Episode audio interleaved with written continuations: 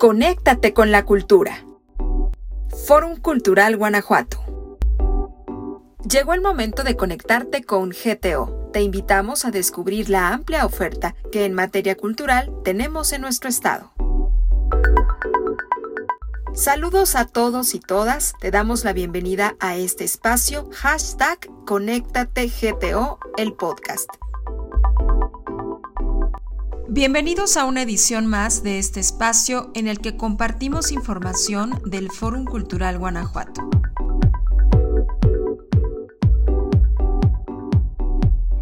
Muy buenas tardes, bienvenido el público que nos acompaña en esta entrega de Conéctate GTO. Soy Carla Trejo Luna, Jaime Santoyo estoy en los controles y estamos muy contentos de poder platicar el día de hoy con dos talentosos creativos españoles que nos acompañan ahora Carlos Matos y Paco Azorín. Bienvenidos. Nos da mucho gusto platicar con ustedes. Ellos son los responsables de un gran equipo, representantes de un gran equipo de creativos de la ópera Don Giovanni, que ahora el Teatro del Bicentenario, Roberto Plasencia Saldaña, estará estrenando el próximo 3 de noviembre con varias funciones y que, bueno, con esto refrenda el teatro, pues estos 11 años de compromiso con la ópera luego de un año tan complicado. Bienvenidos, qué gusto saludarlos. Pues eh, estamos muy contentos, como lo mencionaba, quisiera empezar a conversar, bueno, con los dos, pero quisiera empezar con, con Paco. Eh, vamos a ver un montaje de una ópera clásica, una ópera de un gran compositor como lo es Mozart, pero vamos a ver una propuesta muy contemporánea en el escenario. Además, debo decirlo, esta coproducción con el Teatro Palma de Mallorca, que estamos seguros que nos dará una gran experiencia. Paco, Carlos, bienvenidos. Paco, empiezanos a comentar de esta gran producción. Hola, ¿qué tal? en primer lugar, muchas gracias por la invitación. Estamos muy contentos, muy felices de estar aquí con esta producción de Don Giovanni. Y efectivamente, tal y como comentas, Don Giovanni creo que es una ópera de óperas. Sería como la, si podemos elegir desde luego de Mozart, la ópera más relevante, diría yo, y seguramente de todo el repertorio mundial, uno de los diez títulos más, más importantes, por lo cual estamos delante de una obra maestra, una cumbre de un mito de la la cultura occidental y, que como nace un poco como suma de grandísimos talentos, no solo el de Mozart, que por supuesto, sino también el de Da Ponte, que es el libretista, libretista de esta ópera, que toma un poco el mito clásico de Don Giovanni, de Don Juan, nacido de Tirso de Molina, del combinado de piedra, pero en el fondo eh, es una ópera, y a nosotros al menos nos gusta trabajar así las óperas, que habla de las conductas humanas, habla de los sentimientos humanos y desde luego para nosotros son temas completamente universales, que son transversales al tiempo, que nada tienen que ver con un momento concreto, sino todo lo contrario, abarcan toda la existencia humana, ya sea desde hace 100.000 años, como estoy seguro, dentro de 100.000 años esta ópera seguirá teniendo vigencia. En ese sentido, hacemos una lectura en clave totalmente contemporánea, en donde el público que pueda asistir a estas funciones en el Teatro del Bicentenario estará más cerca de una película con una banda sonora de Mozart que no con una ópera entendida tradicionalmente como tal. Y eso nace un poco también de nuestro compromiso como equipo de llegar a todo el público, pero de manera muy particular al público más joven, a la gente que piensa que la ópera es algo aburrido, que la ópera es algo de otro tiempo, de otra cultura, en ese sentido, a todos ellos, a todas ellas, les, lanzamos un reto que es decirles que no, que la ópera puede ser completamente contemporánea, que puede ser divertida, arriesgada, epidante, puede invitar al pensamiento, puede ser casi un instrumento filosófico y, todo ese compendio de cosas genera un sentido de la ópera completamente contemporáneo y eso es lo que intentamos trazar con esta producción de Don Juan. Algo que no comenté hace un momento, bueno, es que Paco Azorín es responsable de la dirección escénica y el diseño de la escenografía y Carlos Matos, encargado de la coreografía y el movimiento escénico. Carlos, compártenos la relevancia de tu trabajo. Bueno, me parece muy interesante lo que comenta Paco, es un reto muy importante y, qué bueno que lo estamos contando porque esa es la intención de, quitarle esta mala fama a la ópera. ¿Participan en escena, Carlos, cuántas personas y cómo, cómo lo trabajas. Cuéntanos, cuando hablamos de la ópera, pues es una disciplina tan completa, tan, tan importante que, que, yo creo que vale la pena comunicarle a la gente que, que no ha tenido esta experiencia por qué la ópera es tan apasionante. Claro. Bueno, Paco, ya lo ha introducido. Nuestro compromiso para con, para con el teatro contemporáneo, para con la, con la ópera del momento, la modernidad que nosotros podemos aportar, en esencia, nosotros lo vinculamos a través de la acción. Yo estoy aquí con Paco, con todo el equipo, resumidas cuentas, Pedro Yagüe desde la iluminación, Pedro Chamizo desde el vídeo y Ana Garay desde el vestuario, tratamos de movilizar y conmover con lo que hacemos. Por tanto, no nos interesa la típica ópera donde están los personajes pintados, por así decirlo, en primer término y cantan parados, pero es todo lo contrario, nosotros vinculamos la acción. No es tanto, no es tanto lo que no es tanto la nota musical que cantan, sino qué están cantando, cuál es la acción, cuál es el principio activo de lo que hacen.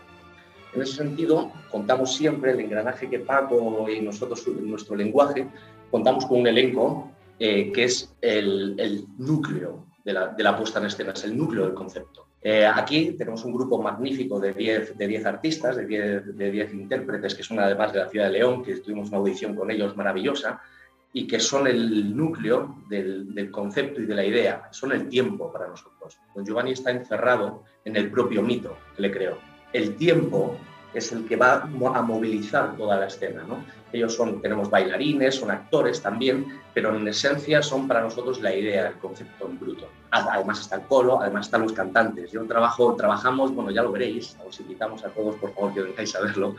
Veréis que vais a ver a los cantantes sudar hasta la extenuación, es decir, cantan boca abajo, de lado, le subimos, bajan, saltan. Es un trabajo realmente físico, porque creemos que de solo desde ahí podemos contar lo que realmente exige la partitura y exige Mozart y Da Ponte con la acción, quiero decir.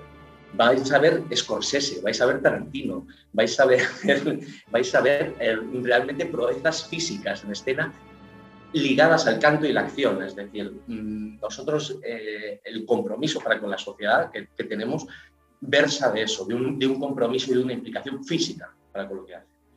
Y ese es un poco mi trabajo que, por lo que, que desarrollamos. No es, es, tanto mío como el de Pacos, como el de Pedro Yagüe, Pedro Chamizo, y ahora también el trabajo que va a hacer, que está haciendo todo el elenco, que están implicados desde profundamente con nosotros, han cogido el guante y realmente está siendo una experiencia muy bonita. En cinco días lo podréis ver. Hace un momento decía Paco que estaba seguro que Mozart dentro de muchos años seguiría siendo vigente. Don Giovanni plantea un tema polémico. ¿Qué piensan de este tema y cómo lo plantean en, en, el escenario? Bueno, obviamente ya lo han adelantado, lo han comentado, pero yo creo que es importante mencionarlo para quienes no han visto esta producción en escena. ¿Cómo lo, cómo lo visualizan ustedes? ¿Cómo eh, este tema pues es la conducta de un, un personaje eh, vividor? ¿Cómo, ¿Cómo ven este tema a, a la luz del 2021? Claro, eh, pues exactamente como, como bien dices, Em, el mito de Don Juan o incluso el personaje de Don Juan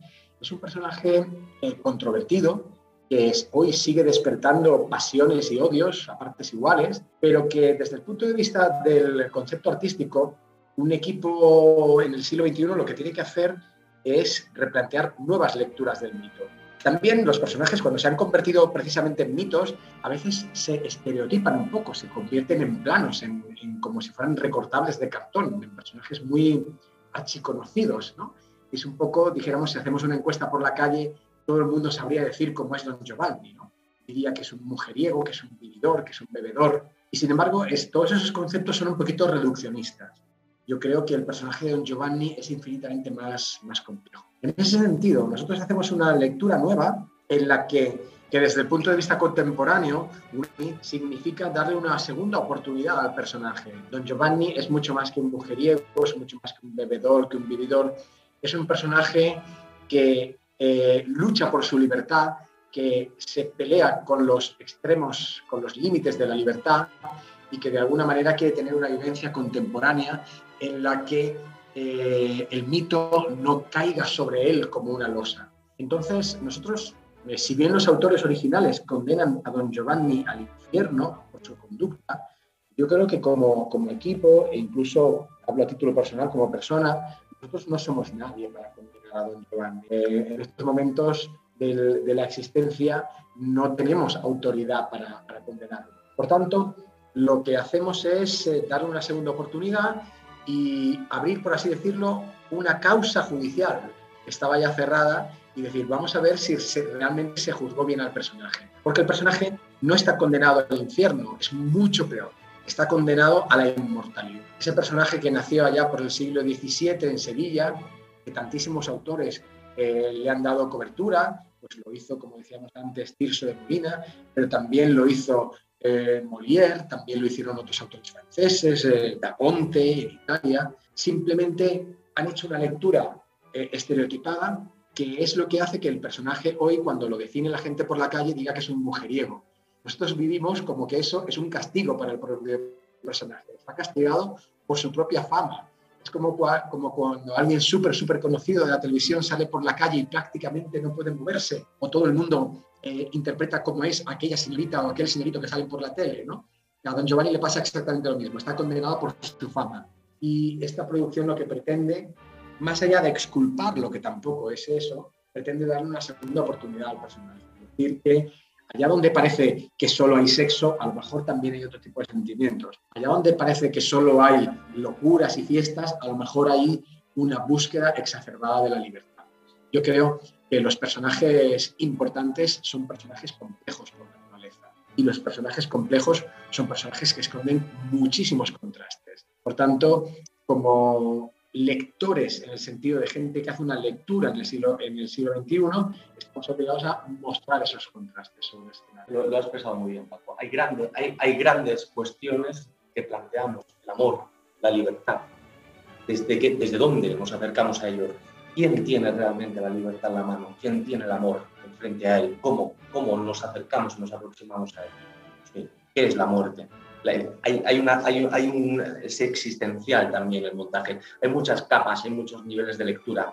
Desde luego, quien se aproxime a ver la obra podrá ver el Don Giovanni clásico, pero también va a encontrar muchísimas otras, otras derivadas mm, de la puesta en escena que son mm, para nosotros notablemente interesantes muchas cosas interesantes vamos a ver y yo creo que esta es una gran invitación a ver y a darle esta oportunidad a don Giovanni. Carlos, cuéntanos sobre el vestuario. Vaya, ya nos comentaron que es una propuesta contemporánea y creo que todos los elementos que nos han eh, compartido nos da esta emoción de poderlo ver.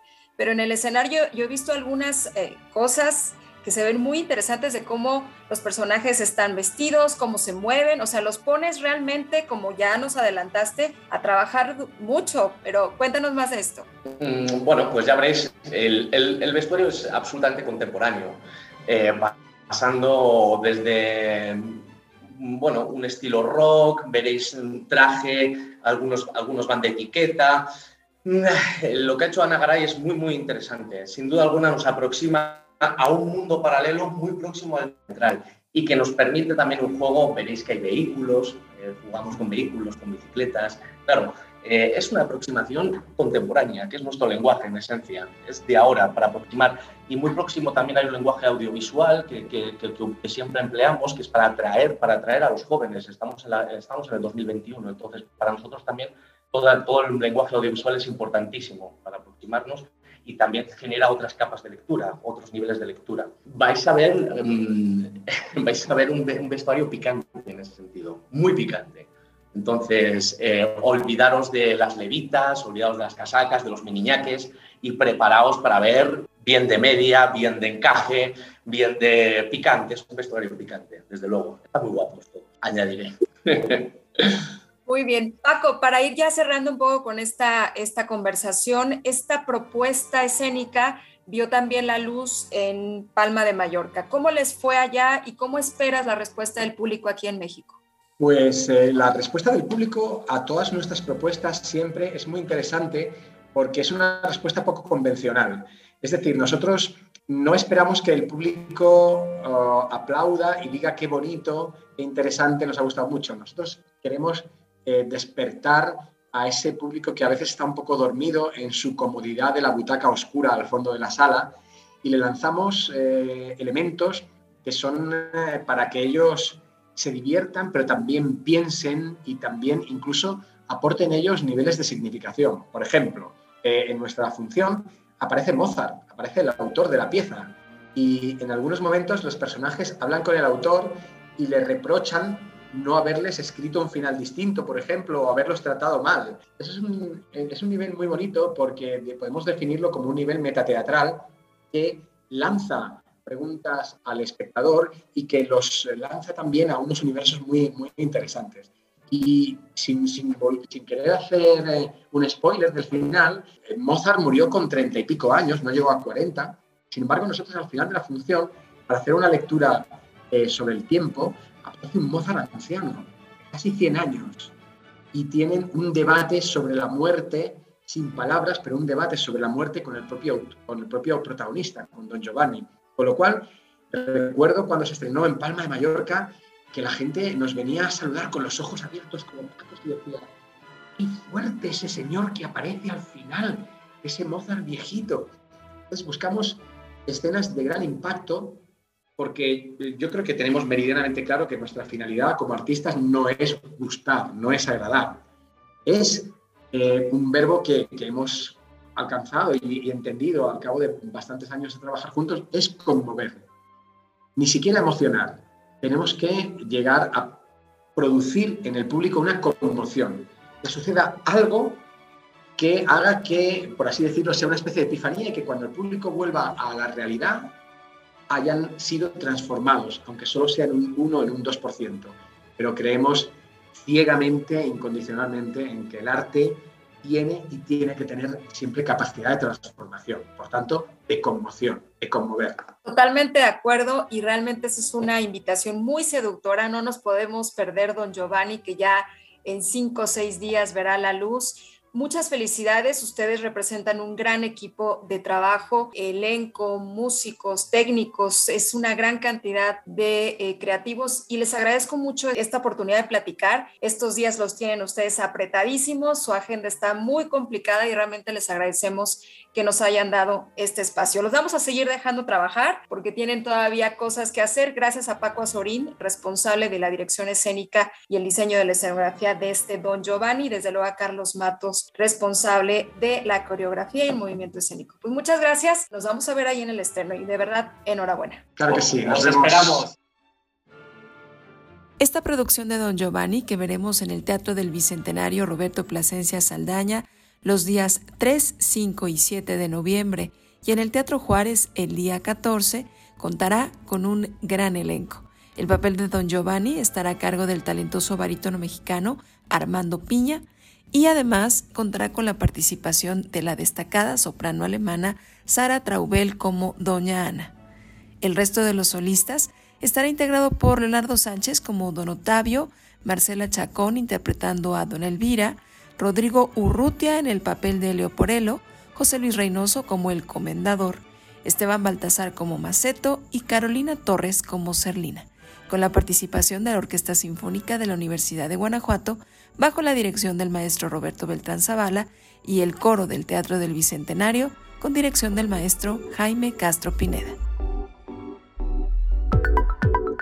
Gracias por acompañarnos en Conéctate GTO. Soy Carla Trejoluna, junto con Jaime Santoyo, responsable de la edición, y a nombre de todos y todas los que hacen posible este espacio, te deseo un buen día. Te esperamos la próxima semana con más información.